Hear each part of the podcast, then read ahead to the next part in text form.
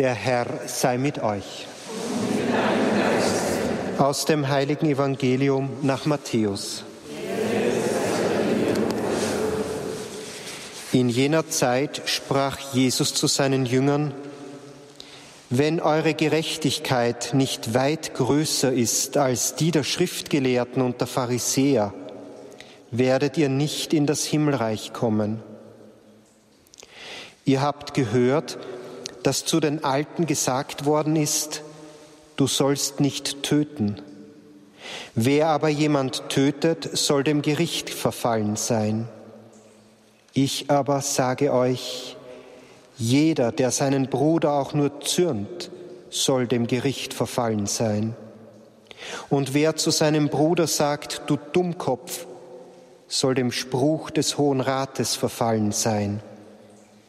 Wer aber zu ihm sagt, du gottloser Narr, soll dem Feuer der Hölle verfallen sein.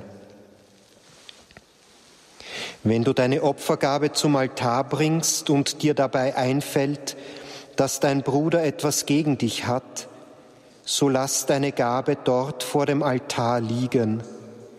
Geh und versöhne dich zuerst mit deinem Bruder, dann komm und opfere deine Gabe.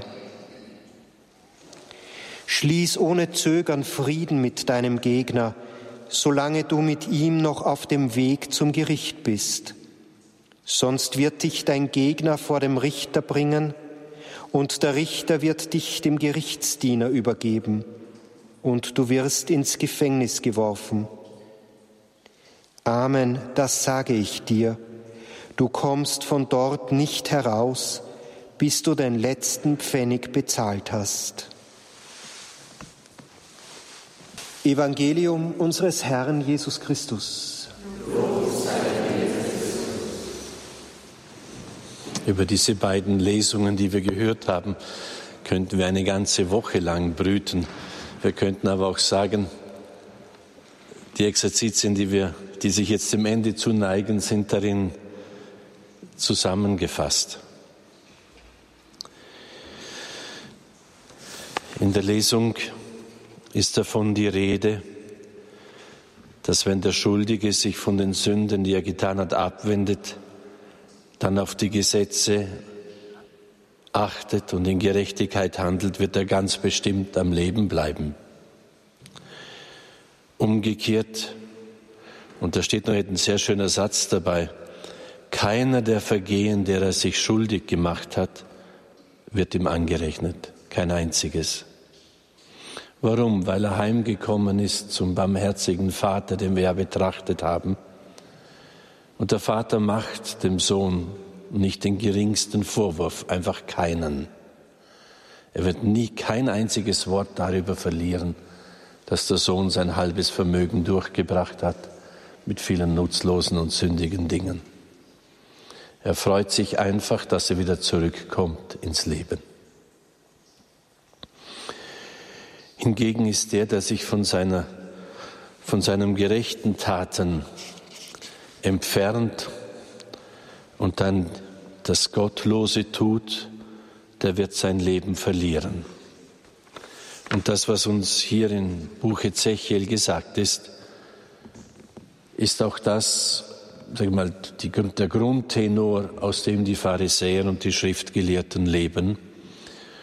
Und sie haben den zehn Geboten ja dann 612 Geh- und Verbote insgesamt einmal dazugefügt im Laufe der Zeiten.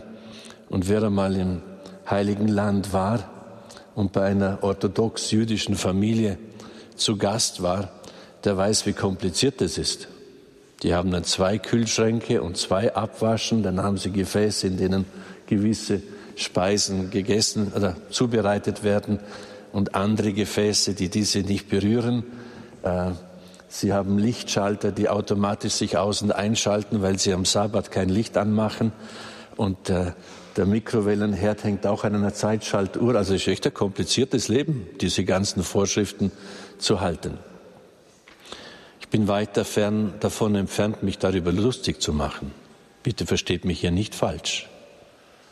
Es ist ein redliches Mühen, auch unter Aufwand einfach dem Willen Gottes zu entsprechen, Und ich, ich, ich würde nie wagen, das irgendwie lächerlich zu machen. Aber es ist sehr kompliziert. Und das Evangelium, das uns der Herr heute schenkt und anbietet, und es ist ein Evangelium, es ist eine echte Frohbotschaft. Wenn eure Gerechtigkeit nicht weit größer ist als die der Schriftgelehrten und Pharisäer, werdet ihr nicht in das Himmelreich kommen. Jetzt sind wir zuerst versucht zu meinen, hier geht es darum, was da zukünftig einmal sein wird. Nein, es hat damit zu tun, hier in dieser Welt schon im Himmelreich zu sein. Wir werden nicht in dieser Geborgenheit des Vaters sein, wenn wir nur darüber nachdenken, welche Vorschriften und Gesetze wir halten müssen und was ich alles erfüllen muss, damit ich ins Himmelreich komme, dann bin ich noch lang nicht im Himmelreich. Das ist damit in erster Linie gemeint. Aber Jesus sagt, das Reich Gottes ist schon da mit ihm. Und das hat zu tun mit dem, was wir betrachtet haben, als wir gesagt haben, es gibt eine viel bessere Strategie, wie sich gegen alle möglichen Versuchungen unentwegt zu wehren. Da wäre ich nämlich nie fertig. Da ringe ich die Versuchung nieder und da steht wieder die nächste auf und dann falle ich wieder in die alte zurück. Und darum beschäftige ich mich mit, den, mit dem Defizitären und dem in diesem Sinne Bösen, das nach mir greift. Es gibt eine viel bessere Strategie. Sich darauf zu verlassen, dass ich wirklich bewohnt bin, dass der Heilige Geist seit der Taufe in mir da ist. Herr, du bist in meinem Herzen ich bin oft nicht zu Hause. Und dass ich mich dann dafür entscheide, ich lasse mir Jesus und den Heiligen Geist, diese unendliche Liebe Gottes, das unendliche Gutsein Gottes nicht nehmen in meinem Herzen, egal was andere aufführen und egal was an mich herankommt. Ich lebe in dieser Liebe und Fülle und die darf sich auch ausdrücken in meinem Reden und in meinem Handeln. Das ist wohl hier damit gemeint. Ich lasse mir den Herrn nicht nehmen, nur deshalb, weil sich jemand komisch aufführt oder mir mich mobbt oder so etwas. Das ist schon mal zunächst sein Problem, aber nicht meines. Ich lasse mir den Herrn nicht nehmen. Wisst ihr, das ist ungefähr so, wie wenn eine Mutter gegenüber ihrem Kind nur ihre Pflichten erfüllt. Sie kocht, sie wäscht, sie, äh, sie sorgt, dass das Kind in die Schule geht, aber keine Liebe nur eine Werksgerechtigkeit. Das Kind kann sich nicht entfalten in allen Dimensionen seines Seins, oder? Weil ihm die Liebe fehlt. Und ungefähr in dem Verhältnis ist das, was hier auf uns zukommt. Es geht nicht darum, dass ich aus Angst heraus alle möglichen Gesetzmäßigkeiten, die der Glaube mir nahelegt, erfülle und dann komme ich in den Himmel. Das stimmt nicht, ich bin dann noch nicht im Himmel. Im Himmel bin ich dann, wenn ich, dem, wenn ich Gott glaube, was wir betrachtet haben, dass ich von Ewigkeit her geliebt bin. Dass er wollte, dass ich in dieser Zeit lebe und diese Berufung auch annehme und bejahe. Dass er mich in diese Familie hineingeboren hat, dass er die Haare auf meinem Kopf gezählt hat und kein Spatz fällt vom Dach, ohne dass er es weiß und dass es in seinem Willen ist, dass ich jetzt hier in Maria Schutz meinen Dienst tue und jetzt soll ich mit ganzer Hingabe und ganzer Freude und aus der Liebe Gottes Leben vollziehen. Basta. Dann verkosten wir hier schon ein Stück weit Himmelreich. Weil ich in, oder wir haben sie auch betrachtet nochmal anders mit den drei Begrifflichkeiten von Liebe, dem Eros, dem Philein und dem Agapein. Das Agape, das ist eine, etwas, eine völlig andere Kategorie. Das ist eine bedingungslose Liebe, ein bedingungsloses Gutsein. Das ist da von Gott. Das gilt es, oder dafür gilt es, sich im Glauben zu öffnen, es zuzulassen. Ich stehe an der Tür deines Herzens und klopfe an. Und wer mir auftut, bei dem werden der Vater und ich einziehen wenn man ein bisschen hingespürt, wie weit die Liebe Gottes des Vaters geht. Wo Schwester Faustina hört von Jesus, gerade der größte Sünder hat das größte Anrecht auf meine Liebe und Barmherzigkeit, wenn doch die Leute wüssten, wie sehr ich sie liebe. Dort gilt es hinzukommen.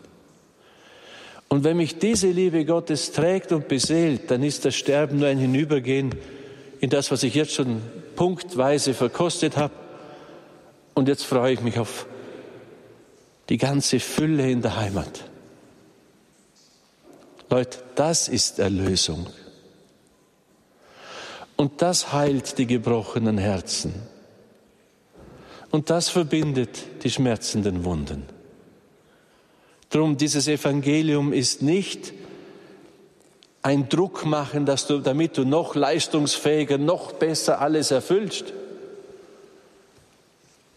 Es ist der Hinweis, dass das Gottesreich etwas ist, das du gar nicht bewerkstelligen kannst, sondern dass du eintauchst, dich überlässt, dass du glaubend diese Liebe des Vaters, die sich in ihrem Höhepunkt zeigt, dass er seinen einzigen Sohn am Kreuz zum Opfer hingibt, nur damit er dich wieder haben kann.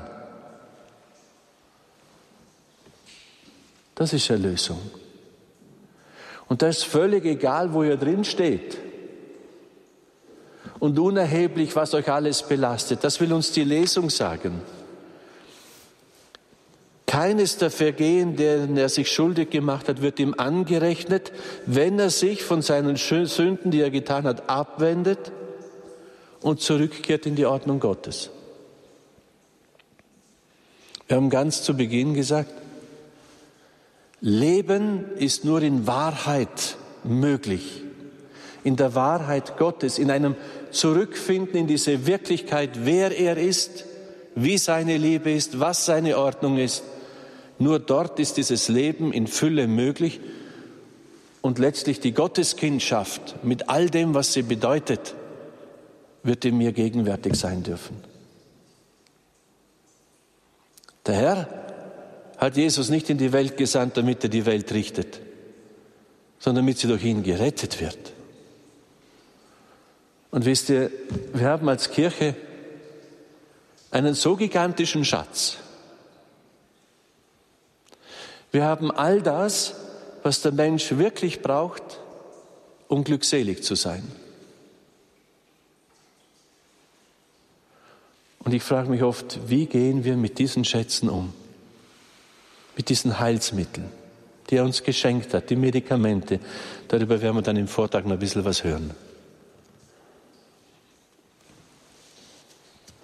Es ist alles da. Es gilt nur darum, es zu glauben, festzustehen in dem, was wir hoffen aufgrund des Wortes des Herrn überzeugt sein von Dingen, die ich jetzt mit meinen Augen noch nicht sehe.